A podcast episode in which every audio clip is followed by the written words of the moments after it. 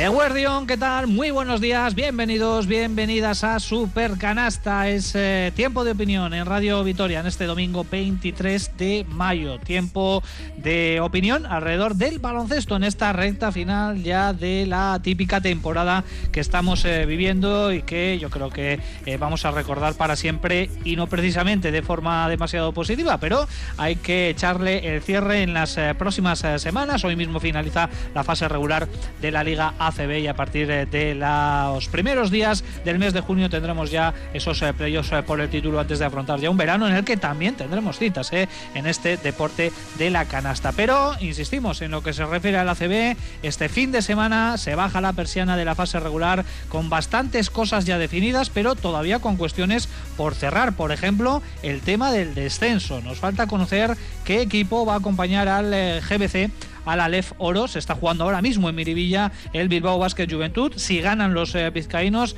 va a descender un histórico, el eh, Estudiantes. Si pierden los de Alex Mumbreu, van a bajar los hombres de negro y Vasconia eh, se va a quedar como único representante vasco en ACB. Así que a lo largo de este Supercanasta vamos a estar muy pendientes del resultado que se está dando en el Bilbao Arena. Ahora mismo en el segundo cuarto, en reta final ya de este segundo parcial, gana el conjunto local. Bilbao Basket 31, Juventud de Badalona 20 un más 4 para el conjunto bilbaíno. Este resultado le dejaría en la Liga ACB. Y esta tarde se decide también la última plaza de playoff. Hay tres candidatos, Unicaja, Gran Canaria y Andorra. Estos tres equipos están peleando ese octavo billete para disputar eh, el eh, título. Los malagueños, dependiendo de sí mismos, si consiguen ganar al Real Madrid, será el equipo de Fotis Cachicaris el que se quede esa plaza. Con Basconia, ya lo sabemos, que se va a medir a Valencia Basket el factor cancha en contra. Ayer ganó el conjunto Taronja, por tanto, el partido de hoy, eh, de esta tarde en el No Congos, ese Manresa Basconia que te vamos a contar aquí en eh, Radio Vitoria, que en el plano clasificatorio no va a tener ninguna incidencia. Así que la emoción de esta última jornada de la Liga Regular, que va a ser nuestro principal argumento, como no puede ser de otra manera, aunque trataremos otros temas, como siempre, con nuestros analistas que ya están eh, preparados en el estudio principal de Radio Vitoria, preparados para opinar y para analizar la actualidad del baloncesto y de lo que se tercie. Sergio Vega, seguro, ¿qué tal? Muy buenos días. Hola, ¿qué tal? Muy buenas. Bueno, supongo que esta, que esta noche, anoche muy pendiente, ¿no? De lo que pasaba en Eurovisión, ¿o qué? Sí, bueno, yo he de reconocer que vi los 13 primeros hasta que Blas cantó y se acabó. Ya dejé de ver. Claro, quería ver a nuestro célebre cantante, a ver qué es lo que hacía y bueno, pues. A mí me impactó sobre todo, debo reconocer que más allá del espectáculo en sí, eh, lo que vimos, ¿eh? el estadio, lo que fuera, el recinto, nadie llevaba mascarilla. Eh, bueno, puede ser una nueva realidad la que nos vamos a encontrar a partir de ahí. A mí eso sí, personalmente, pensando en lo nuestro, me sorprendió bastante. Bueno, para que le haya sorprendido la pregunta que le he hecho a Sergio Vegas es que el pasado miércoles en el Palau tuvimos un cierre de retransmisión un tanto peculiar, ¿eh? también atípico como esta temporada, opinando un poco sobre el tema de, Eurovisión, sobre la canción de, Blas Cantó, que al final creo que no hizo mucho, ¿no? Yo creo que, estuvimos bastante atinados con nuestros pronósticos. Se metió en una zona 2-3 y solo fueron, creo que 6 puntos, ¿no? Me parece, ¿no? o sea que tampoco... 6 puntos. 6 puntos. A ver, es que yo le estaba comentando aquí. Eh, la canción no sé si está bien o mal, no soy un experto y un melómano, pero eh, yo creo que una canción triste en una época como esta, no sé yo sí, sí es el mejor, el mejor plan, pero bueno, vamos, esa es mi, opinión. Nacho Mendaza ya manifestó su opinión ya con unos cuantos días de antelación. Nacho, uno muy buenos días. Hola, muy buenas, ¿qué tal? Bueno, pues se cumplió un poquito el pronóstico también ahí, ¿no? ¿O qué? No, no, yo. Para una, por una vez has acertado, mira. No, si es que tampoco hice ningún pronóstico. O sea, por una vez que no lo hago. sí, sí, sí, pero no, yo la verdad es que no lo he podido. O sea, no lo he visto, ¿eh? Se me olvidó. Se me olvidó verlo ayer. se me olvidó. No volverá a pasar. Bueno, Nacho, por lo menos habrás escuchado la canción que ganó, ¿no? No, tampoco. La italiana. Tampoco. Tampoco, pues mira, vas a tener la oportunidad de escucharla aquí en, en Supercanasta. Joseba Sánchez, ¿qué tal? Muy buenos días. ¿Qué tal? Buenos días. ¿Tú eres eurofan? ¿Te gusta esto del Festival de Eurovisión, las canciones y todo esto? No me gusta absolutamente nada. Yo me quedo con, los, comentarios del, dúo dinámico Sergio Nacho al respecto de, Eurovisión, que eso es lo que me divierte. Pero lo, cierto es que el, concurso ese en sí no me llama absolutamente nada y también las reacciones en Twitter, ¿eh? que son muy muy divertidas con un montón de comentarios que se hacen eh, que se hacen virales. Tú eres más de baloncesto, ¿no, eh, Joseba? Bueno, siempre que se puede, sí, claro. Muy bien, pues vamos a hablar de baloncesto, ¿eh? porque hemos tenido este, estamos teniendo esta introducción, esta pequeña introducción eh, más musical que, que, otra cosa. Pero esto es un programa de baloncesto en el que también está Olga Jiménez. Egunón, ¿qué tal? Muy buenos días. ¿Qué tal, Richie? Buenas. A ti también te hago la, misma pregunta. No sé si eres eurofan, eres muy eurovisiva, ¿te gusta este, este certamen, este festival o, no lo sigues? Te iba a decir que me quedé en Masiel, pero es un poco exagerado porque yo creo que no había ni nacido, pero me quedé cuando los triunfitos estuvieron con Rosa. Luego, la verdad es que yo creo que es un poco trasnochado el festival y bueno, tampoco soy melómana ni entendía música, pero no creo que tengan así mucho, mucho impacto las canciones que se presentan y las que ganan, así que no, no lo he visto, como a Nacho se me olvidó.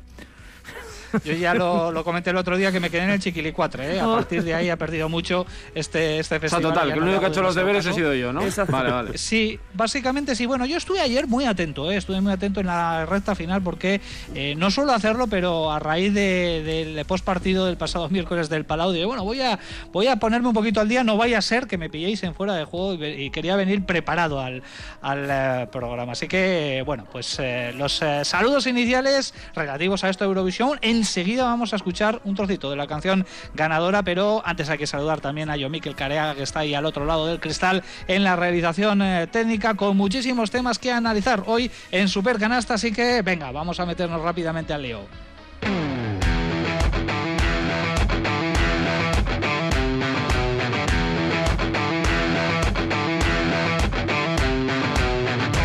Loro di che parlo, vestiti sporchi fra di fango, giallo di siga fra le dita, io con la siga camminando.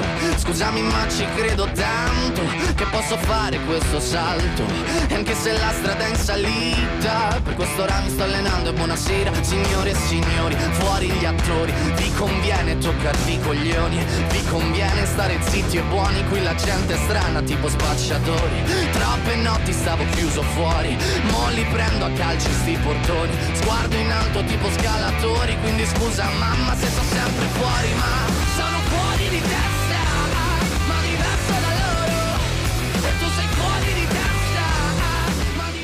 Bueno, pues eh, este es un trocito eh, de la canción ganadora ayer de Eurovisión eh, del grupo Maneskin que se llevó el eh, triunfo, creo que por tercera vez en su historia, el país eh, italiano. Ya que hablábamos de Batiato también el otro día, Nacho, que también me había participado en Eurovisión, pues eh, el efecto Batiato le podemos llamar, porque al final se lo llevó Italia. Bueno, sí, podríamos buscar ese paralelismo. Yo, el efecto Polonara. Sí, soy más de Batiato, la verdad.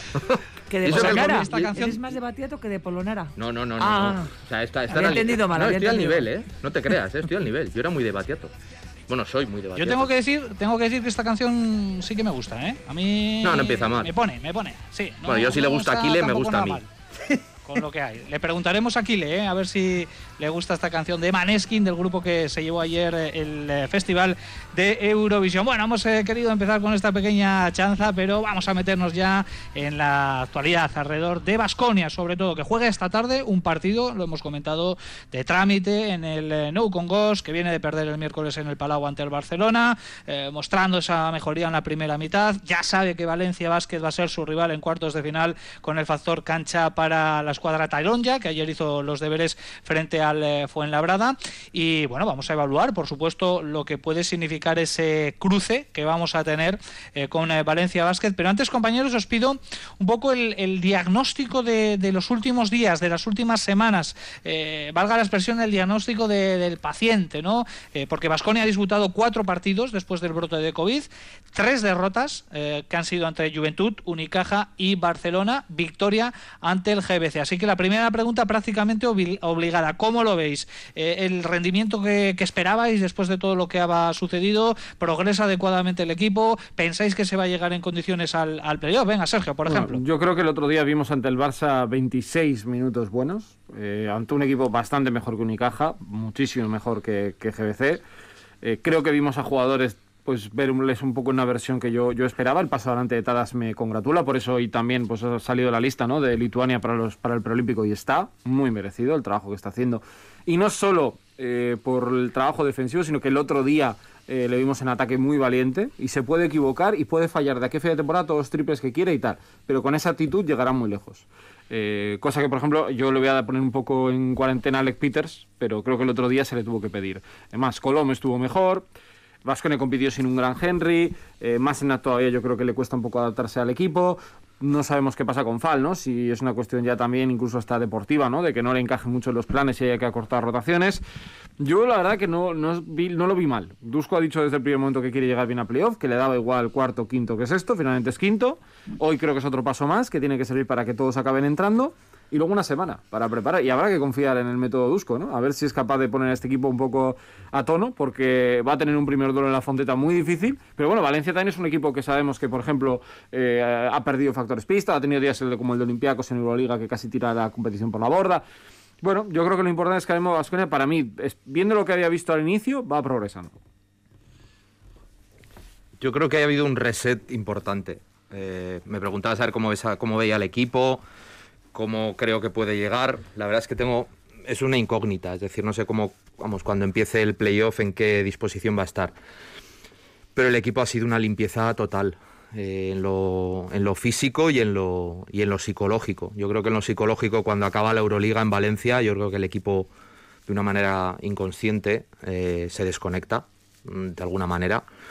Y luego, claro, en lo físico, pues hemos visto, ya sabemos lo que ha pasado, ¿no? El, parón que ha tenido que haber, la lesión de Polonara, si a eso sumas también la marcha de Luca Vildoza, es que a mí no me gusta emplear el término pretemporada, ¿no? Pero es que yo creo que es el, más apropiado para definir qué Vasconia estamos viendo ahora. Eh, Yekiri se acaba de reincorporar, le hace falta ritmo también. Eh, Sergio ha comentado algunos nombres de jugadores importantes que están volviendo y que todavía no se sabe muy bien cómo están ni cómo van a estar. Y claro, todo esto sumado a que tienes que jugar, pues hemos jugado cuatro partidos, yo creo que han sido nueve días, una cosa así, y luego el playoff también va a ser un, bueno, un, relámpago. Pues la verdad es que, bueno, eh, a mí me, cuesta imaginarme un Vasconia fino. Eh, yo creo que va, pues, pues, pues no te digo que vaya a ser una moneda al aire, pero desde luego que yo creo que Vasconia parte en desventaja con respecto a otros equipos que, que obviamente han pasado el problema del COVID mucho antes, que están en un momento competitivo diferente, que no han perdido jugadores, que no han tenido que no tienen lesiones ahora, que las han tenido antes. Pero yo creo que la Vasconia va, bueno, pues un poco con, lo justo. Ha tenido, si tiene que hacer un viaje y le han dado 10 minutos para, preparar la maleta. Entonces no sabes si durante el camino te vas a echar en falta algo, se te ha olvidado el cepillo de dientes o, o va a hacer frío y no te has traído abrigo. Entonces, bueno, yo creo que es una incógnita. Este equipo sí que sabes que se va, se va a pegar hasta el último minuto, pero yo tengo mis dudas de que tenga ahora mismo los recursos para, para vamos, para ser, mm, bueno, para, para, estar, digamos, en, un punto eh, óptimo de competición. Pues yo estoy muy de acuerdo con lo que acaba de decir Nacho. Eh, sabéis que soy optimista por naturaleza y que siempre me gusta ver el lado, eh, la botella medio llena, cuando la botella está a la mitad, pero ahora reconozco que la botella la veo, la veo tirando abajo le queda un culín a la botella, porque, porque las fuerzas no llegan, porque la calidad eh, escasea. Hemos perdido a Bildoza y hemos perdido a Polonara. Esperemos que llegue Polonara y si llega en qué, en qué estado, pero, pero hemos perdido a los dos jugadores eh, más determinantes con Henry, del, a dos de los tres jugadores más determinantes del equipo. Y ahora mismo pues los hemos perdido. Hemos visto que, la solución Kino Colón más, eh, más, más enat para, para sustituir a Bildoza le va a costar y no hay tiempo para que, para que se adapte. Y a Polonara no le ve un relevo claro, porque es que cuando Dusko juega con pequeños, juega con pequeños precisamente por la polivalencia que le da Polonara. Yo creo que Peters no le da esa polivalencia que le da eh, Polonara para jugar con pequeños. Entonces, eh, pues, pues no le va a quedar más remedio que jugar con, con algún grande, porque el juego con pequeños sin Polonara no es tan sencillo. Y bueno, lo único que me hace tener cierta esperanza es ese gen competitivo que tiene Dusko y que seguro que el equipo se lo ha comprado. Y estoy seguro de que lo van a dar todo. No tengo ninguna duda de que el equipo va a, va a derrochar esfuerzo. Lo que no tengo claro es que vaya a tener la calidad suficiente para que el esfuerzo le acompañe y sobre todo contra un rival como Valencia. No olvidemos un rival que ha quedado por encima tuyo en, Euroliga y en eh, Liga CB. Un equipo que va a jugar en casa y con factor cancha de verdad, porque va a tener eh, público y que evidentemente para mí ahora mismo es favorito para, meterse en, semifinales de la Liga CB. Pero repito, me quiero quedar eh, con ese culín de la botella que decía antes, con, el gen competitivo de Dusko, con, las ganas que estoy seguro que le va a poner el equipo, que el equipo se va a vaciar y que, y que de lo que dé, si se vacía, para mí será suficiente. Y un poquito más para ese culín que, que se ve, yo creo que es también que el playoff pueda ser corto. Sí. Y eso a Vasconia yo creo que si es capaz de pasar la primera ronda le puede beneficiar. Es decir, va a necesitar menos desgaste. O sea, entonces, bueno, hay, a ver, hay cosas a las que agarrarse. Pocas, pero hay. Yo soy optimista. Yo me voy a quedar con esos 25 minutos frente al Barça. Yo creo que hay una planificación un poco interna por parte del club y de Dusko. Se van dando pasos. Probablemente igual de cara a la galería haya, haya situaciones en que no nos lleven a, a pensar que, el, equipo puede estar en óptimas condiciones, pues sobre todo por situaciones como la baja de, de Polonara, la ausencia de Bildoza, todo lo que habéis comentado.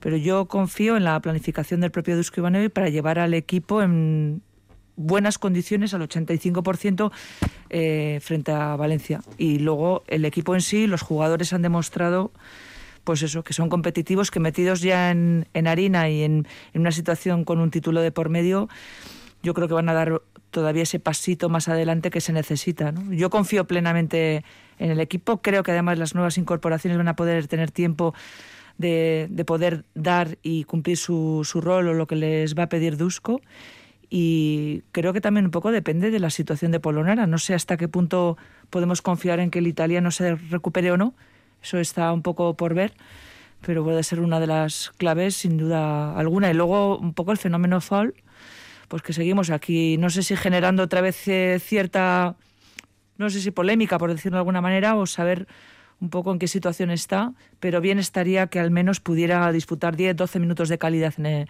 en el playoff. Espero y confío que Dusko sepa también llevar a este jugador o que el jugador también sepa llevarse a sí mismo para estar a la altura en ese playoff.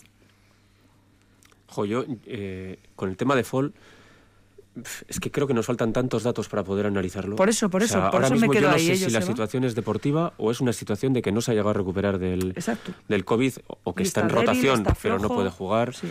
Porque es extraño, ¿no? Porque sí que es cierto que, lo habéis comentado vosotros también en, la- en las retransmisiones, estando listo para jugar en partidos intrascendentes como los que ha tenido Vasconia o, o jugando contra el Barcelona, eh, que jugando te sacaba Pau Gasol, te sacaba jugadores muy grandes, podía haber tenido minutos. Hoy debería jugar. Si no, si no juega hoy, es cierto que en una semana pasa. todo puede cambiar. Algo Eh, pasa. Eso es que algo puede ser que incluso eso físicamente, Físicamente no eh, esté tenga bien. consecuencias de ah, si ha pasado por el Sí, COVID. que pues tenga secuelas. Sí, claro, Sí. o sea, así de claro, vamos, no estamos hablando de ningún tema deportivo.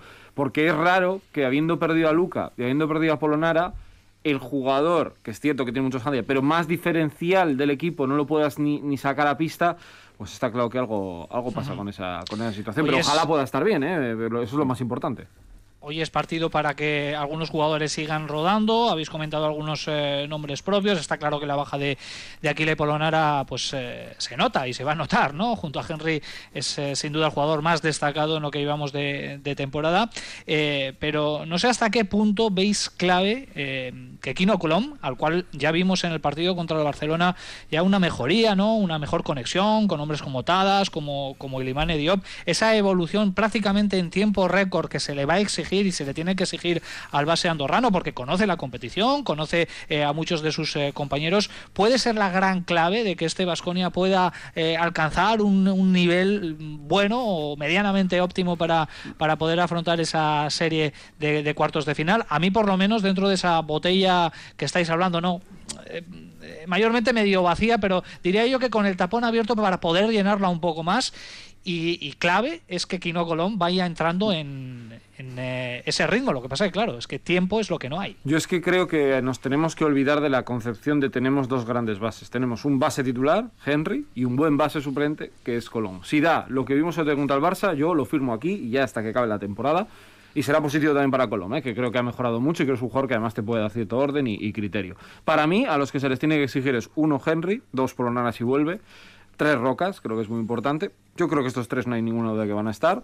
Tadas creo que se ha apuntado a ese barco. Eh, y a partir de aquí es Alec Peters, que creo que hoy ya se le tiene que ver mejorar y en playoff tiene que ser clave. Eh, ha venido para, venía para ser el Alapido titular y tiene que dar la talla. Y a partir de ahí, entre Yekiri y Dragic, un poco Ilimane, yo creo que son los que se les tiene que pedir. Yo creo que, por ejemplo, pedirle mucho a Masenat, por muy bien que pueda estar físicamente, tampoco, ¿no? Porque al final es muy difícil entrar a un equipo que ya tiene todo, toda la estructura montada. Yo respecto a Quino Colom, el otro día con el Barça, con el Barça perdón, vimos eh, algún brote verde en Quino Colom, pero no se me quita de la cabeza que el, partido nos lo rompe eh, Volmaro ante la defensa de, bueno, ante la, ante la nula defensa de, Quino Colom. Eh, Colom no está bien físicamente. Lleva un año prácticamente sin competir y es un jugador que no es ningún portento físico. Y en defensa le estamos viendo sufrir muchísimo. Yo a Colom lo que le pido es eh, esos 5 o 7 minutos de descanso a, Henry, 5 o 7 minutos, no más, si es que no hace faltas, por supuesto. Y a partir de ahí eh, confío en Henry. O sea, nuestra apuesta a un playoff corto, además, a un playoff a tres, que pueden morir en, dos partidos la, liga, es, intentar jugar 40 minutos con, con Henry. Sí, yo también estoy de acuerdo con la calidad de los minutos en la rotación de, de Kino. Para mí Henry tiene que ser el jugador que nos ha llevado a tantas cosas esta temporada y que ha sido un jugador clave.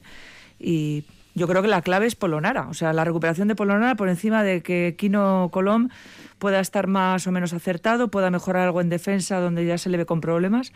Pero bueno, yo también estoy con Joseba. Si, da minutos de calidad en esa rotación a Henry de 5 o 10 minutillos, eh, estando a un buen alto nivel, yo creo que sería eh, muy, muy positivo para, para pensar en, cosas importantes en el playoff.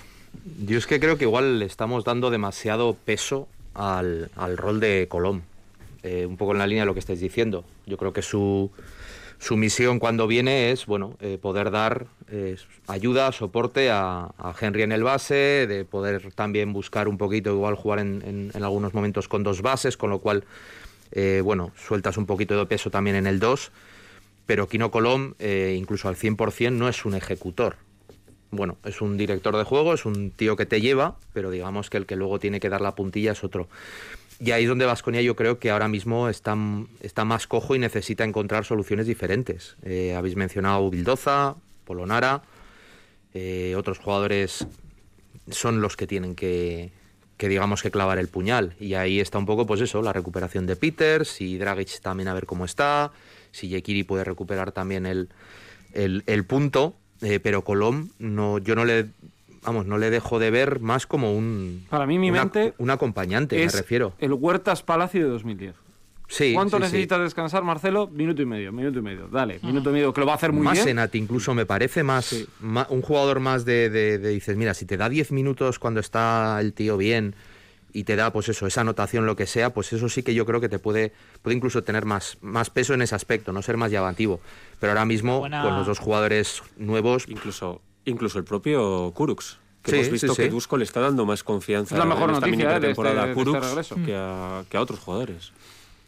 La buena noticia es que después de este partido que va a disputar esta tarde a las seis y media Vasconia nuevo Congos va a tener una semana larga para poder entrenar y para poder ponerse a, punto. ¿eh? Yo creo que le va a venir bien porque de hecho Dusko Ivanovic en una de sus últimas comparecencias ya, ya dijo que ahora mismo lo que necesita el equipo y lo que le gustaría a él son más entrenamientos que, partidos. Ha tenido eh, cinco encuentros en eh, dos semanas, el último de ellos va a ser en el día de hoy y a partir de las semana que viene, a partir de ya mañana lunes, va a tener esa opción de trabajar sobre, sobre la cancha. Vamos a meternos ya, aunque hablaremos lógicamente el próximo domingo largo y tendido de este cruce frente a Valencia Vázquez, frente al conjunto Taronja, pero eh, quiero una primera impresión por vuestra parte. Valencia Vázquez, ¿cómo creéis que llega? Ayer le costó un poquito ¿eh? contra Fuenlabrada, es cierto que en el último cuarto no le dio ninguna opción al conjunto madrileño, que no se jugaba nada en este partido, que con anterioridad había caído claramente eh, contra el, el Gran Canaria. Es un rival y una eliminatoria realmente envenenada para Vasconia, pero también para Valencia, porque ellos desde luego no se van a fiar de Vasconia ni de ese presunto mal momento que vive el conjunto vitoriano. Yo creo que ellos llegan tensos y creo que Vasconia, si tiene alguna opción, es eh, si evita que Valencia encuentre ese punto de tranquilidad. Eh, si Valencia yo creo que encuentra el resquicio para abrir un poco la puerta, te va a entrar como, como Yumanji. O sea, no te va a dejar ni, ni, ni, levantar un poco, porque yo creo que ahora mismo tienen muchísimo más potencial, muchísimo más, más banquillo, muchísima más pegada. Eh, pero yo creo que Vasconia tiene eso, yo antes lo comentaba, el gen competitivo y, el aspecto psicológico en el que entiendo que, va con una posición de tengo menos que perder. Valencia va con una, creo yo, eh, con una sensación de temporada medio fallida por el tema de la Euroliga. Yo creo que ellos también tienen un punto que es el juego interior, que aquel partido que Vasconia pierde, que ya no había tanto juego, hizo mucho daño, ¿no? Que es cierto que Polonara de 5 estructuralmente es clave y va a tener que jugar, va a jugar muchos minutos de 5, pero yo creo que por eso lo de Yekiri, Ofal o Diop, que estén bien es clave, porque Toby, eh, Dubi, eh, Williams, son jugadores que van a estar ahí y no les va a dar muchos minutos y va a intentar hacer daño por ese sentido. Hay gente que está preocupada por el factor pista, los que no jugado en Rusia y ganó aquel partido con el triple de Bildoza. Más feo que no, no creo que sea un problema el ambiente, no, no va a cambiar mucho para el Vasconia. Lo que sí que creo, pues bueno, que al final eso yo creo que está viendo Valencia que es su oportunidad, su momento de poder estar compitiendo en una semifinal contra el Madrid que piensan ellos que pueden intentar arreglar la temporada y, por qué no, luchar por meterse en una final, por mucho que el Madrid lo esté haciendo muy bien. Me llamó la atención cuando Valencia queda, queda eliminado de Euroliga eh, yo recuerdo aquí la, tertulia que hicimos valorando la Euroliga de Basconia eh, tras haber quedado eliminado en unas circunstancias muy parecidas a las de Valencia, después de hacer un temporadón en Euroliga, después de haber peleado hasta el último momento por entrar en Euroliga. Y yo recuerdo de que aquí en general eh, éramos todos, pues evidentemente no estábamos contentos, no queríamos que el Basconia se hubiese metido al, al top 8, pero sí que es cierto que, poníamos en valor el, trabajo realizado por, por, el equipo. Yo creo que, este, que, que esa situación en Valencia no se ha dado se ha dado justo a la contraria. A Valencia le están cayendo muchísimos palos por no haber entrado al top 8 después de haber hecho una muy buena temporada en Euroliga. Y creo que el equipo eh, tiene como una necesidad, necesidad, repito, necesidad, para justificar su, su año de pasar esta, esta, este cuarto con Vasconia. y eso es algo que, que, no sé si les puede volver en contra en un momento dado. Y creo que Vasconia se debe agarrar a eso. Vasconia va, yo creo, con menos presión. Ahora mismo, eh, meterte en las semifinales o no meterte en semifinales, evidentemente no es lo mismo pero tampoco es trascendental para, para, para, el proyecto de Vasconia. El proyecto de Vasconia saldrá el año que viene exactamente igual y con el mismo presupuesto que el que, el que pueda ser. En cambio, no es así para Valencia. ¿no? Veremos con qué presupuesto y, con qué, y con qué idea sale Valencia el año que viene en función de cómo acabe la temporada este La gestión de las este expectativas en Valencia siempre ha sido un tema problemático. Alta, alta. Acordaos cuando... Eh, yo creo que a mitad de temporada regular de la Euroliga, eh, que estuvimos hablando además yo creo que aquí con, con Juan Carlos Villena, y hablaban de, de, ser cabezas de serie. Porque el equipo estaba cuarto, quinto, sexto, bueno, estaba un partido de, y ya se hablaba de, bueno, cabezas de serie, cabezas de serie, y luego, pues bueno, se fue pinchando el globo y esa caída, pues ha sido muy dura, ha sido muy dura, pero bueno, es algo que allí, digamos, eh, yo recuerdo una vez hablando con, con Rigodó, me decía que ahí un poco era como las fallas, ¿no? que, que mucho fuego en los momentos de, de, de subidón y luego cenizas eh, cuando había momento de bajón, ¿no? Entonces yo por eso también, un poco lo que hablaba antes, ¿no? Y en la línea también de lo que comenta Joseba, si a Valencia le eres, eres capaz de ponerle nervioso, tienes una oportunidad. Yo creo que tiene, yo, yo, creo que tiene más, más que perder el, Valencia por esa exigencia desde altas instancias. Y yo creo que es un factor que le va a favorecer a Vasconia. Eh, sinceramente. Y, yendo así, sin esa presión, mm, y, tal y como maneja Dusko estas situaciones, nos encomendamos un poco a él, pero no porque sí, sino porque sabemos muy bien lo que el entrenador da a los equipos en los momentos determinados. Yo creo que ahora mismo esa, esa absoluta presión por parte de, Valencia puede perjudicar enormemente al club, absolutamente.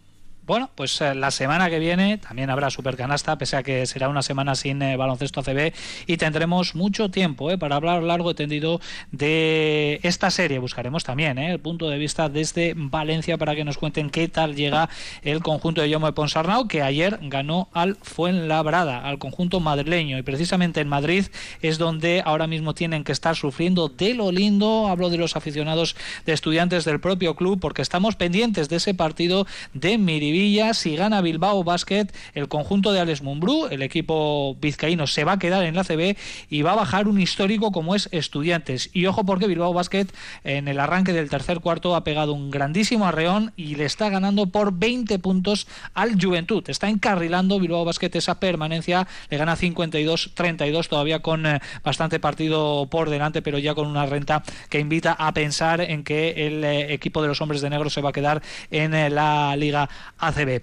Eh, compañeros, eh, la lucha titánica por no descender, tres cruces ya definidos en, el playoff, Barcelona Juventud, Tenerife Burgos y el eh, que ya hemos hablado, Valencia Basket Basconia. Falta por conocer el rival del Real Madrid, que va a salir esta tarde entre Unicaja, Gran Canaria y, Andorra, que, juegan a la misma hora que Basconia estos tres equipos. En definitiva, que está ya todo más o menos encaminado y nos esperan unos playoffs no aptos para cardíacos, con derby catalán, con un Tenerife Burgos muy interesante. ¿Qué decir del Valencia y Basconia? Yo tengo ganas de saber los horarios y las fechas y empezar a poner mi cabeza un poco mm. en orden. Esos, detalles. Sí, o sea, que, a ver, que al final tampoco es tan importante ni cuando se juega ni nada, ¿sabes? Pero Incluso el formato. Claro, o sea, todo. O sea, sería un detalle porque, no sé, pues porque nos apetece organizar las vidas y eso, pero lo demás, yo sí creo que va a haber muchos alicientes. Y lo de ser a tres, pues por ejemplo, el Barça, oye, pues eh, va a jugar dos partidos seguro. Puede venir con un subidón por ganar o puede venir con un bajón porque ha quedado cuarto y va a jugar el domingo. Y el martes, eso sí que más o menos se sabía, el día uno le viene el Juventud. ¿Y qué sabes si de repente el Juventud tiene el día y te gana el partido? Es que no sabes qué, qué va a pasar. ¿Va a haber público esos días ya en Cataluña, por ejemplo? Que se está hablando que se está abriendo mucho la situación. ¿Qué va a pasar en, diferentes sitios, no? Hoy el Madrid juega contra Unicaja. ¿Le va a permitir que sea su rival? A mí tampoco me haría mucha gracia medirme con Unicaja en unos cuartos. Es que, pues excepto el partido nuestro, el resto más o menos, ahora mismo es que son muchos alicientes que, que vamos a ver. Y Vasconia puede llegar muy bien, ¿no? También y hacer un, gran papel y eliminar a Valencia, ¿por qué no? Es que, de hecho, esto? A ver, yo, no sé cómo va a llegar Vasconia a ese playoff. Lo primero, no sé cuándo va a ser. Y, desde del partido que. del o sea, del partido del de Manresa de esta tarde Vasconia se encierra en el, en el Buesa, no vamos a saber absolutamente nada hasta que compita dentro de 10 días, quizás. Eh, no sé si 10, 8, 7, no sé.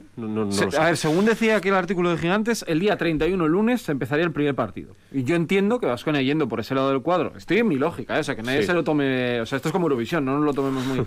Eh, lo lógico es que Vasconia juegue el día 31, que si el Barça va por un lado del cuadro, los otros van, pero esto puede ser que cambie. Pues eso, Vasconia encerrado en el Buesa 8 días y a saber lo que sale de ahí a saber lo que sale ahí, porque estamos acostumbrados a ver lo que, lo que, saca Dusko de este tipo de, bombos, ¿no? Pero sí que es cierto que, que, la Liga CB yo creo que tiene un, playoff atractivo. Eh, el hecho del drama, que nos gusta mucho, en general, nos gusta mucho el drama a, una serie de tres, a ver si se da la sorpresa, se da la sorpresa. Yo creo que mata un poco el baloncesto, ¿no? Yo soy más de, de, poca sorpresa, pero playoffs a 5, a 7, y que el que de verdad se lo merezca pase, que de vamos a, echar una moneda al aire que un playoff corto nos puede en un momento dado venir, venir bien. Y yo creo que aquí sí que eh, la ACB pues, pues se ha equivocado. Se ha equivocado, incluso te diría. Pues que, no tiene tiempo, ¿eh? Es que no hay tiempo. Es que el problema es que los preolímpicos son el, 20. Creo que el compromiso, leí el otro día, que las ligas adquirieron el compromiso que para el 15 o 16 tenían que terminar. Hmm. es que les han pillado. les han pillado los dedos, que es una faena. A mí también, yo estoy contigo, yo jugaré playoff a 16, ¿eh? o sea... Yo la sensación que tengo, pues, sí, eh, y igual no quiero pinchar tampoco el globo, ¿eh? pero yo creo que son los playoffs y el final de competición de ACB, sinceramente creo que de los que más en peligro están de los últimos 20 años. Y digo por falta de atractivo y por falta de, aliciente. Lo digo, lo digo contra las de la ley. Creo que aquí eh, la ACB es la víctima es la víctima porque se ha visto atrapada entre los calendarios de Euroliga, los calendarios de la FIBA del preolímpico, los, el tope que tienen que para que para el 16 tienen que acabar, eh, la situación sanitaria en España, etcétera. Y han tenido que hacer con Aloma Giver un final de competición como han podido. Lo que pasa es que final de competición, para mi gusto, eh, Sergio lo ha dicho, ¿qué fechas van a poner? No lo sabemos. Eh, depende cómo las pongas, el Barça viene justo de, terminar la, participación en la Final Four y eso que solo ha habido un equipo español este año en, Final Four. Eh, es, para mí, eh, está, totalmente, no quiero emplear el término contaminado, pero está muy condicionado por todo lo que tiene alrededor. Entonces va a ser un poco, bueno, vamos a acabar como podamos. Eso es. Como podamos. sí, pero a 23 de mayo que no sepas las fechas... Mm, están deseando todos y lo estamos deseando que, acabe esta temporada cuanto antes porque no está siendo complicado, ¿eh? absolutamente para Muy difícil. No quiero ser tampoco abogado del diablo, pero con todo lo que ha sucedido, aplazamientos, mm. eh, problemas. Que se acabe Richie la temporada me parece un éxito. Que se termine en general. en general a eso voy. Así como alguna competición yo creo que va a acabar en lo alto. O sea, yo creo que los playoffs, por ejemplo, de Euroliga acaban en muy alto. Yo creo que el final de liga, ojalá me equivoque, pero va a acabar en, en cuesta descendente.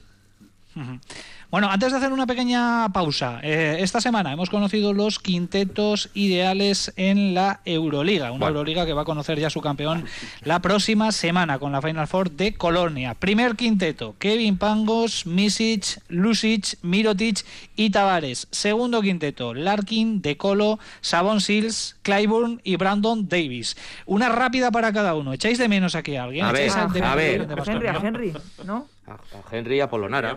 ¿Solo a Henry? Yo a Polonara. Bueno, ambos. Henry puedo tener mis dudas porque los que están ahí, bueno. Pero a ver, y fíjate que le tengo cariño, ¿eh? Pero Sabon Sills en vez de Polonara. Hombre, por Y nadie va a hablar de Vesely. A ver, Tampoco. Vesely es otra posición. O sea, eso- yo lo que no entiendo Me da igual. es que eh, si tú estás premiando estos playoffs, estos quintetos premian los cuartos de final, pues es que Tavares desgraciadamente no ha jugado. Es el mejor pivo, o sea, que es el mejor pivo de Europa, yo no tengo dudas, ¿eh? es el mejor pivo de Europa. Pero tendrá que haber entrado Vesely o otro jugador, o Polonara, o, o alguien, me refiero, para poder...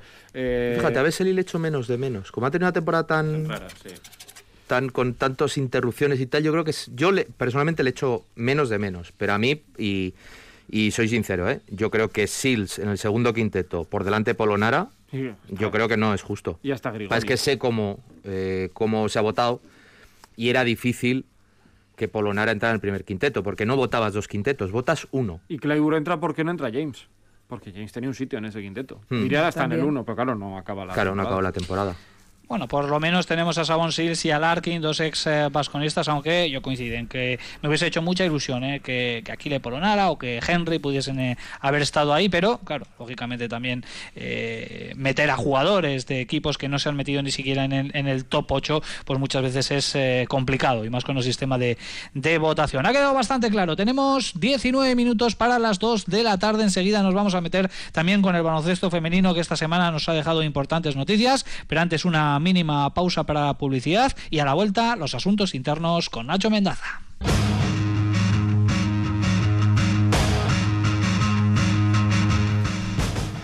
Bueno, pues hoy en los asuntos internos voy a cerrar el círculo de un tema que ya estuvimos hablando aquí en Supercanasta, eh, que es de bueno, la- las historias Basket Lover. Si os acordáis, eh, bueno, pues es una serie de, bueno, es una especie de concurso, ¿no? En el que diferentes iniciativas de índole social, medioambiental, pues se presentan a ese concurso y Vitoria llevaba una, una gran representante, un gran proyecto, ¿no? Que era el proyecto Jump the Line, con la cara visible que era Ne Cabello, que estuvo aquí en, en Supercanasta. Y esta semana, digo que cierro el círculo porque esta semana se han cerrado ya las votaciones y han salido ya los, los vencedores. Lamentablemente el proyecto Jam the Line no ha podido ganar, ha sido quinto, pero bueno, yo creo que el hecho de haber sido finalista y, y haber estado ahí hasta el final, pues bueno, y haber tenido la visibilidad que ha tenido, etcétera, yo creo que bueno, que es un buen espaldarazo, ¿no? Para, para darle vida a este proyecto y que no, y que no se pare aquí. El ganador de este, de este concurso ha sido Alberto Béjar. Eh, ya sabéis que cada una de las ciudades, bueno, tiene que ser ciudades ACB, etcétera. Bueno, Vitoria, Basconia, Zaragoza, el, el Casa de Monzaragoza. El proyecto de Alberto Béjar, el ganador, es reformar el pasillo de un, de un ala de oncología infantil de un hospital de, de Zaragoza, el Miguel Servet, eh, para que bueno, en los, los familiares, los niños con, con este tipo de problemática, pues bueno, pues tengan de alguna manera otra, bueno, otra atmósfera, otro, otro ambiente, ¿no? Y que les sirva también para, para llevar ese, ese tipo de trance y de, y de problema de la mejor manera posible. El premio son 6.000 euros y bueno, se van a dedicar obviamente a, a la reforma de, de ese pasillo y a, y a decentarlo pues con todo con motivos de baloncesto, baloncesto etcétera. El, el caso es que este proyecto, bueno, ya os explico un poco de qué va, pero claro, hay otros que también son bastante chulos. Está el de, que ha quedado segundo, que es la Academia 675, que es para gente con, con diversidad funcional y cognitiva. Está La Berni, Academia- ¿eh? Sí, está Bernie, Bernie Rodríguez. Eh, otro proyecto en Valdiusó que han reformado un, un antiguo eh, un antiguo taller de garaje, eh, perdón, de, de camiones, etcétera, para hacer una cancha en un sitio que prácticamente no tenía ningún sitio para practicar baloncesto. Otro en, en Galicia, Ecovolution, que es eh, bueno, hacer reciclar redes de pescadores para hacer redes de, de baloncesto y revitalizar también un poco ese oficio. Y bueno, el quinto que es Jam the Line de, rehabilitación de canchas callejeras aquí en Vitoria. Así que bueno, enhorabuena Ane Cabello y su gente, a Jam The Line y obviamente también al resto de los, de los finalistas. Yo conozco a Alberto Bejar y es muy buen tío. Y antes de la pandemia había organizado Básquetes Vida, tenía un. porque él, bueno, hace vídeos en YouTube y tal, y lo conozco hace tiempo. Y él había organizado algún partido benéfico y ya ¿Fue la- el que organizó el de el que hizo en Zaragoza. el que hizo en Zaragoza, Sí. pero no, estaba relacionado con Básquetes Vida. con el entrenador Eh, no, no, no, no, esto No. lo hizo, yo diría que fue en Navidades del año de la, de la pandemia, invitó a mucha Sí, gente, sí, estuvo fue. por ejemplo Fran Fermoso, comentarista, hubo mucha gente de medios de comunicación, yo creo que hasta el alcalde tomó parte, el alcalde de Zaragoza, o sea que él ya venía también con esa idea, hombre, enhorabuena para todos, pero es que Alberto la verdad que lleva mucho tiempo currando con, con esta idea. Han sido cinco maravillosos proyectos. eh, hay que darle enhorabuena eh, por esta iniciativa también a, a Basket Dover, a Endesa Basket porque reparte 13.000 euros cada año a repartir entre estos eh, cinco proyectos. El ganador ya lo ha comentado Nacho, que se ha llevado 6.000. El premio, vamos a decir que de consolación de 1.000 euros se lo lleva Jam The Line eh, con eh, esa eh, maravillosa iniciativa para eh, restaurar canchas callejeras de Vitoria Gasteiz. Ahora estaban con la de Aquilino, ¿no, Sergio? Sí. Eh, Nacho, vosotros que. la terminaron, la terminaron ya. La terminaron ya. Oye, lo que no me había fijado es que la, la primera que hacen es la que está detrás de casa de mis padres. Claro, no me había dado no cuenta. sabías, claro, la primera fue esa, Es que hace tiempo que no voy por ahí. que hay un centro, Pero bueno, pues hay un que seguir año y medio que le. Apoyando. Pues, pues hace año y medio que no paso por ahí. Para que Porque, un desde tiempo. luego est- estas historias sirven para dar para dar visibilidad a estos proyectos que no finalizan aquí ¿eh? hay que No, claro, seguir claro. empujando y desde luego que vamos a estar ahí en Radio Vitoria y en Supercanasta también dando difusión absolutamente a cada una de las iniciativas y proyectos eh, que tengan que ver con el baloncesto abrimos una ventanita al eh, básquet femenino porque ha habido movimientos en Araski y ojo porque Basconia ha anunciado que abre su cantera de baloncesto femenino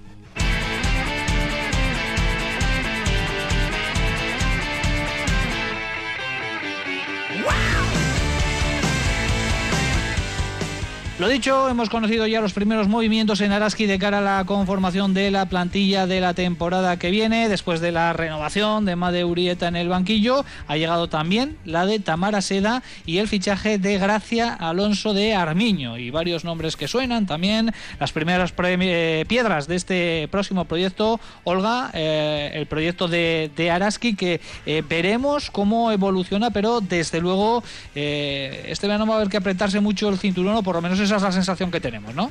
Sí, porque está claro que el nivel va a subir y estamos viendo ya la conformación de plantillas con grandísimas jugadoras. Mm, hombre, no es el rival a tener en cuenta porque lo de Perfumerías Avenida eso es otra dimensión, pero el equipazo que está haciendo el equipo de Roberto Íñiguez de Heredia es, vamos, descomunal. Ha fichado hace poco a Fasoula, la hija del gran Fasoula, después de que la jugadora ha demostrado en España pues que tiene actitudes para ser una jugadora determinante en el juego interior, a Nogayelo.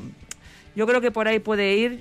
Siempre hemos insistido que hay que reforzar bien el juego interior en esta liga porque cada vez el nivel físico va subiendo mucho más. Así que buena y grandísima noticia que Araski eche mano a una jugadora de la que sabe eh, que va a cumplir, como está Mara Seda. Yo creo que ahora mismo es fundamental eh, en los planes de, este equipo y entiendo que van a reforzar por ahí eh, el equipo. El fichaje de Gracia Alonso yo creo que es una jugadora de equipo que puede aportar físico, eh, algo de tiro, eh, jugadora a la que le faltan quizás más minutos en Liga Femenina, pero los tendrá porque entiendo que Madureta confía en ella.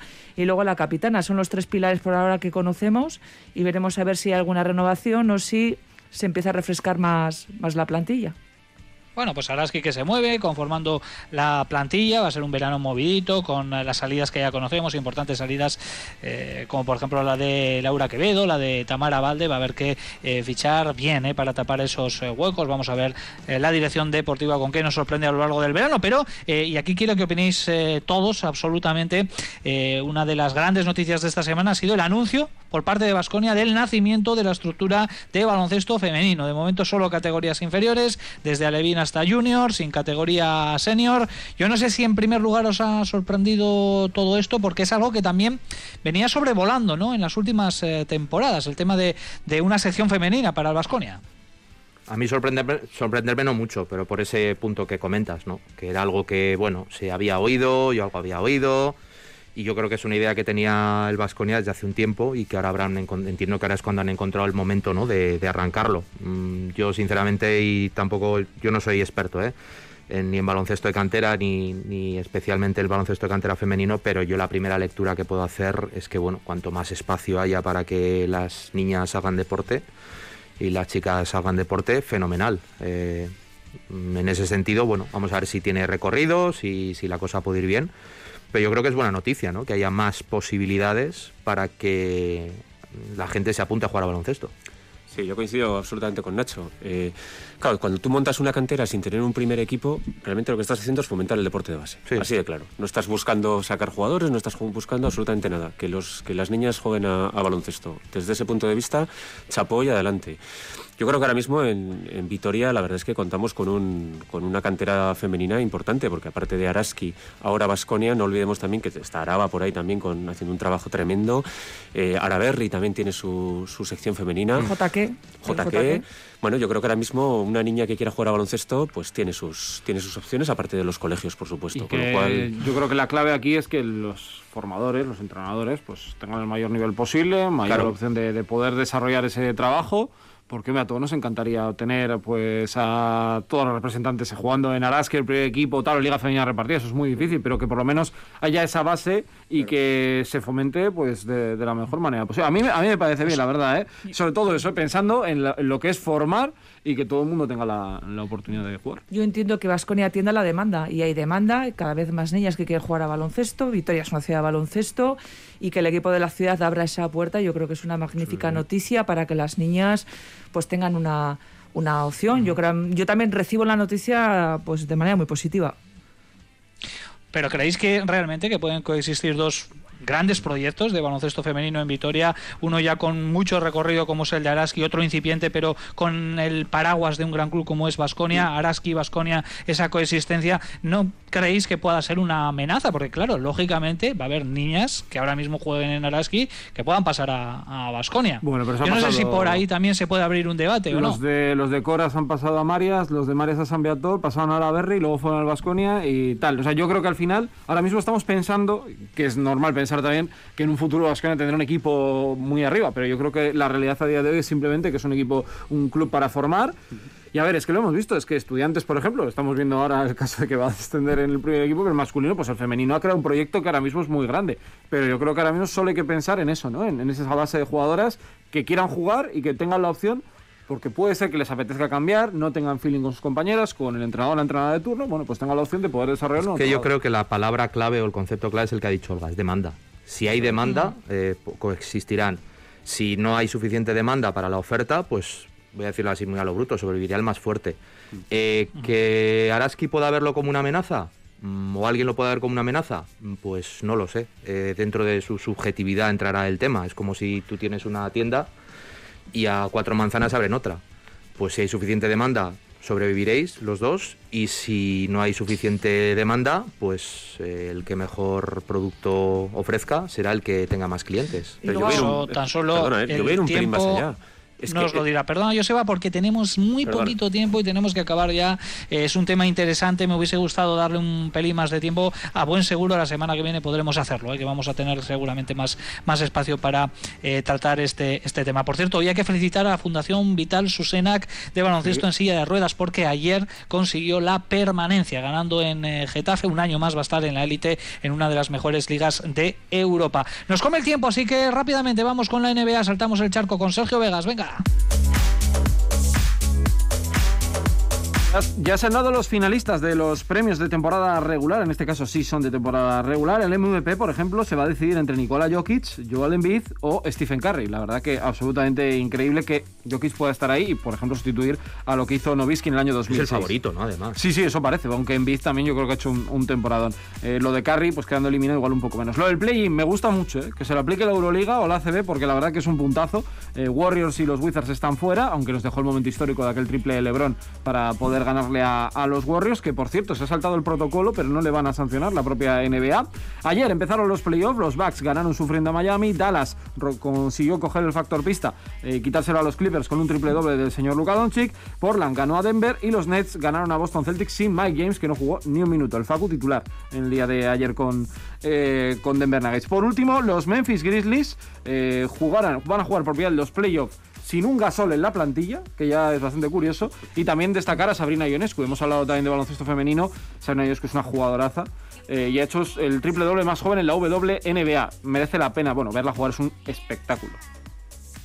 Tenemos un minuto y medio tan solo por delante, tenemos que acabar un poquito antes de las dos, así que venga, Sergio, tú mismo, ya que estás ahí, vas con la técnica, venga. Pues ¿cuál mi es la técnica es para todo el lío que ha pasado con estudiantes, Barea, que sí, sí, que sí, no, que los comunicados de uno y de otro, y para Russell Westbrook, que hace muchos números, pero se vuelve a quedar fuera.